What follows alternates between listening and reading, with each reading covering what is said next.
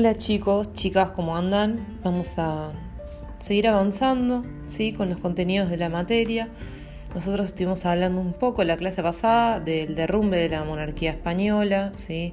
todo lo que fue sucediendo desde la invasión napoleónica a España, las juntas que se van a ir creando y las posteriores juntas que se van a crear en América con muchos intentos fallidos y demás. Eh, hoy vamos a empezar a ver un poco en la cronología esos años antes de la independencia, ¿sí? Pero qué está pasando en el Río de la Plata, ¿sí? Eh, para poder ir siguiendo y viendo cómo llegamos a la creación del primer gobierno, llamado primer gobierno patrio en el Río de la Plata. Em, yo les estoy compartiendo también un PowerPoint, ¿sí? Para que también complementen un poco con la clase, el podcast. Y lo primero que les muestro es una especie de línea de tiempo, ¿sí? Breve, donde tienen como referencia los, de los hechos más importantes de, la, de lo que fue el derrumbe de la corona española y también algunos hechos previos a la independencia y posteriores ¿sí? como la declaración de independencia o el fin de la guerra contra España. Los primeros años antes de 1810 nosotros los podemos llamar como antecedentes. Y si se fijan ahí, entre los antecedentes que tienen, tenemos a las invasiones inglesas. Justamente porque dentro de los antecedentes que nos permiten explicar la Revolución de Mayo, no están solo los, que ocurren en España, que tienen que ver con el derrumbe del, del gobierno colonial, sino también con las invasiones que hicieron los ingleses a Buenos Aires en particular en 1806 y 1807. ¿sí? Eh, no sé si ustedes recuerdan, la clase pasada hablamos de que Napoleón estaba enfrentado con Gran Bretaña y va a hacer un bloqueo continental que a Gran Bretaña no le va a permitir comerciar. ¿sí?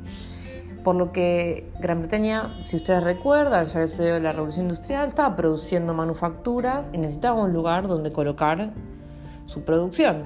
Ya no lo podía hacer en Estados Unidos porque se había independizado y además, en este contexto particular, estaba bloqueado por Napoleón. Eh, por lo que va a intentar tomar control de Buenos Aires, siendo ciudad portuaria, que nosotros hablamos, que empieza a ser muy importante, que controla eh, recorridos comerciales muy importantes dentro del Virreinato del Río de la Plata y que exporta productos fundamentales para la época.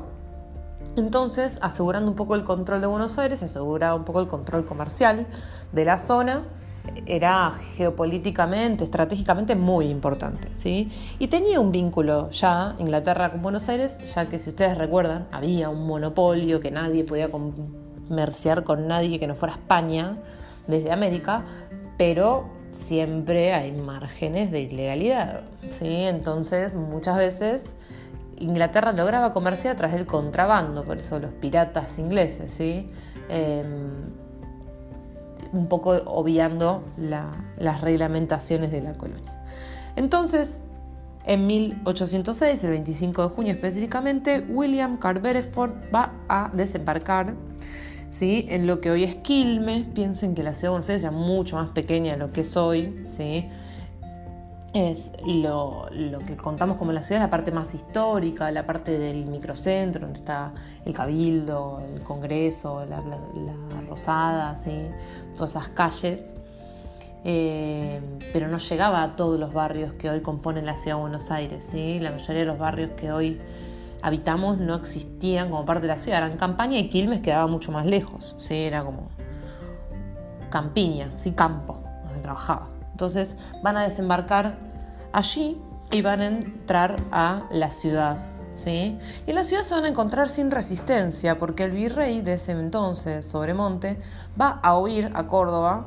¿sí? Piensen, Córdoba era una ciudad importante después de Buenos Aires, porque estaba en el medio del comercio entre Potosí y Buenos Aires, eh, era una de las rutas más importantes y era una ciudad con bastante población. Va a huir allí a buscar refuerzos para combatir a los ingleses y a llevarse el tesoro de la corona en Buenos Aires porque había que protegerlo, ¿no? Ante todo. Bien, la ciudad, las fuerzas regulares no van a presentar resistencia, así entre que huye el virrey y el efecto sorpresa van a rendirse y los ingleses van a ocupar la ciudad. ¿sí? van a tomar control de Buenos Aires.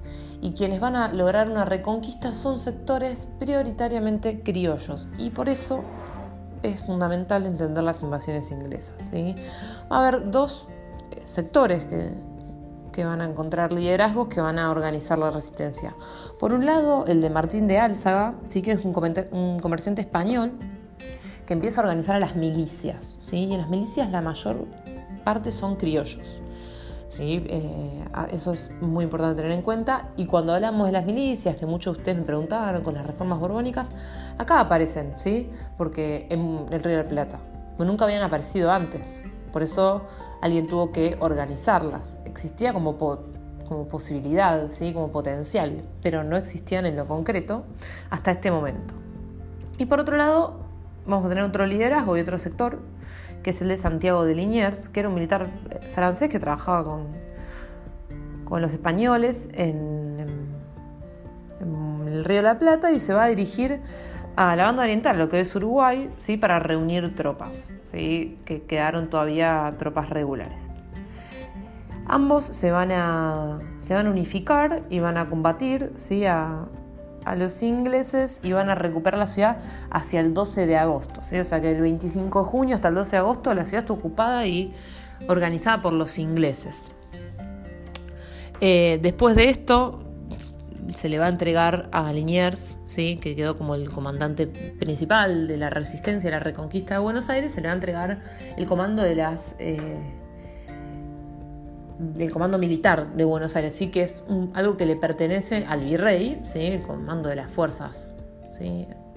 armadas, por así decirlo, pero se le va a entregar a Liniers porque, bueno, primero había demostrado mucha incompetencia sobre Monte, eh, no había podido organizar las tropas, se había oído, pero también por lo que había demostrado Liniers, ¿no?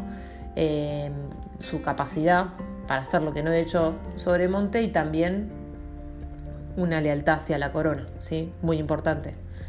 Bien, en 1807 va a haber una segunda invasión. Esta vez los ingleses van a venir mucho mejor armados, ¿sí? Van a haber 80.000 hombres que van a desembarcar a cargo de John Whitlock, ¿sí? Con, en, la zona del puerto Ensenada, que está cerca de La Plata, y van a eh, avanzar hacia la ciudad después de haber ocupado Montevideo. ¿Qué hace Sobremonte? El virrey vuelve a huir, ¿sí? demostrando eh, que no es una persona muy valiente. Y Liniers va a combatir junto a las milicias y va a ser derrotado. ¿sí? Esta vez van a derrotar a las milicias. Piensen que ya los ingleses habían tenido la experiencia de la primera invasión, habían aprendido que con quién estaban combatiendo, contra quién iban a combatir y em, habían venido con una cantidad de hombres considerable comparado con la última vez, ¿sí? dejando de subestimar un poco lo que había sido la primera invasión. Bien, eh, van a avanzar hacia la ciudad, ya que Liniers eh, es derrotado, y la defensa de la ciudad va a quedar en manos de lo que restaba, de la fuerza de las milicias, ¿sí? y de la población en las calles. ¿sí? Se los va a, a expulsar un poco Em, con toda la población unida tirándole piedras desde los balcones, agua hirviendo, aceite, dicen algunos, ¿sí? con palos, barricadas, todo organizado bajo liderazgo de Álzaga, que era quien había quedado un poco eh, ahí, con una posición de liderazgo em, luego de lo que fue la primera invasión. ¿Sí? ¿Por qué son importantes las invasiones inglesas? Primero porque va a permitir que, eh, va a mostrar un poco que, España no, podía garantizar la defensa de la población colonial, ¿sí? Eh, que no estaba preparada para resistir una invasión, que sus fuerzas no estaban entrenadas, que no había suficientes fuerzas regulares para sostener una invasión. ¿sí? Luego demuestra un poco eh, que las milicias eran una fuerza importante, interesante, por lo que se van a empezar a profesionalizar de alguna manera, ¿sí? van a, estar de forma más permanente, se van a poder elegir los cargos oficiales dentro de las milicias, o sea que van tomando más autonomía, ¿sí? porque ya no dependen de que venga un emisario colonial a nombrar oficiales, sino que eh, van, a, van a hacerlo de forma autónoma, se va a, desplazar a Sobremonte del cargo de virrey y va a adquirirlo Liniers gracias al cabildo, donde van a tomar más fuerza los criollos, ¿sí? Entonces, como para sintetizar un poco dos grandes ideas que yo les quiero dejar que, que queden bien en claro, es que por un lado, quienes defienden a Buenos Aires son los criollos. Son los criollos, en su gran mayoría, porque eran los que podían poseer propiedades en la ciudad y, podían seguramente conocer el uso de armas. Em, y quienes capitalizaban un poco, sí, porque eran la cara de esas rebeliones de, esa defensa de la ciudad. Eh, entonces, el beneficio político se lo van a llevar los criollos, pero fueron ellos los que defendieron la ciudad, ¿sí? y no los españoles, no los peninsulares. Y eso les va a demostrar que ellos son capaces de defender y que no necesitan a los españoles, ¿sí? Y que fueron ellos quienes lograron defender su territorio, su ciudad, sus recursos. Y por otro lado, lo que nos demuestra también es que frente a la posibilidad de, elegir entre los ingleses o los españoles, entre qué dominio, o, tomar ese momento en donde ellos son quienes defienden y, aprovecharlo políticamente para hacer otro tipo de declaración política, como podríamos pensar de independencia, lo que hacen los criollos y los habitantes de la ciudad de Buenos Aires de ese momento es defender la corona española. ¿sí? O sea, ante todo, van a defender a España en 1806 y en 1807, no mucho antes, mucho, no mucho antes de, la declaración de independencia, así de, del primer gobierno patrio. No va a haber tanto tiempo de distancia, pero en este momento lo que van a hacer es defender a España y al rey. Van a defender los territorios para el rey. ¿sí? Y eso es muy importante de marcar, porque nos permite pensar un poco, bueno, cómo realmente se van dando después los hechos. A este momento se defiende al rey. Y a este momento lo único que pueden demandar, y que se ha visto que demandan muchos escritos, algunos sectores de criollos luego de las invasiones, es que se les reconozcan más derechos. ¿sí? Porque, bueno, habían defendido la ciudad y tenían tanto derecho como cualquier español si ellos habían defendido la ciudad. Pero no cambia radicalmente el estatuto de los criollos y todavía no hay grandes demandas insurreccionales o revolucionarias. ¿sí?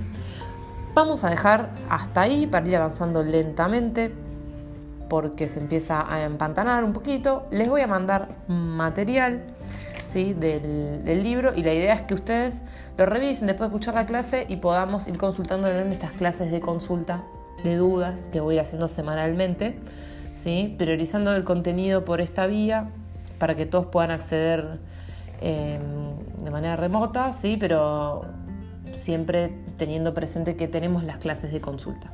¿sí? Así que les agradezco si revisan antes del material de la próxima clase, así si entre la lectura y la clase surgen dudas, ustedes ya, ya las pueden consultar y no nos vamos atrasando.